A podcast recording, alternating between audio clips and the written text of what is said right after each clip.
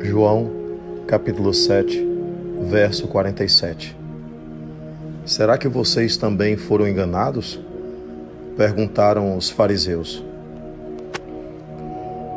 Diante da mensagem do Cristo, do modo como ele falava, diante do seu magnetismo e da sua capacidade de envolver as criaturas humanas numa voz, numa fala, numa oratória acolhedora, esclarecedora e libertadora.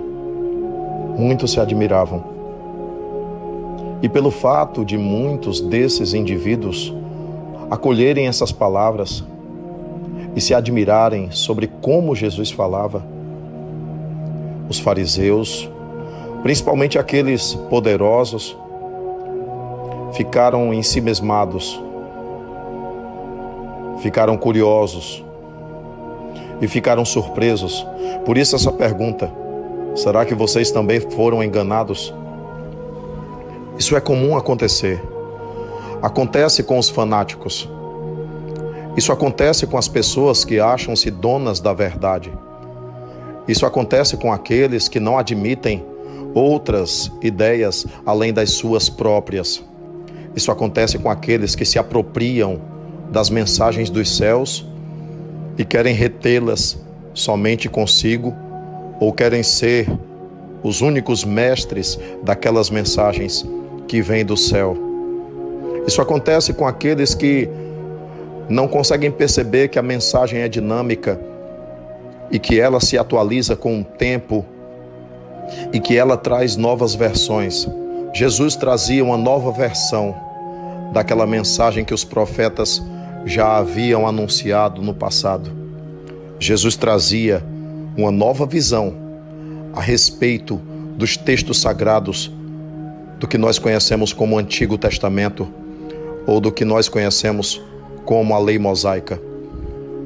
Os profetas estavam agora sendo interpretados de uma maneira mais viva, de uma maneira mais profunda. Porém, aqueles que se achavam os donos da verdade, aqueles que se achavam nos seus cargos religiosos, aqueles que se achavam representantes únicos de Deus na terra, não podiam admitir que um outro mestre viesse a ensinar algo ao povo.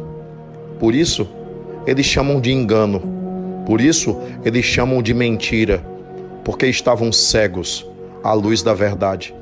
Por isso, eles dogmatizam essas verdades e não admitem nada fora dos seus círculos estreitos.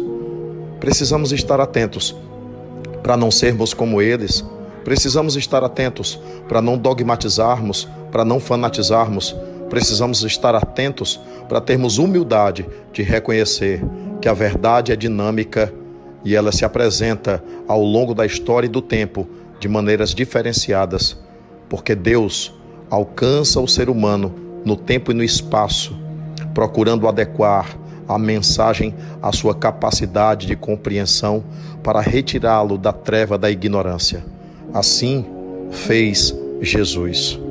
Porém, duvidaram dele. E assim duvidam de muita gente, hoje em dia, que anunciam novas visões a respeito da mensagem dos céus.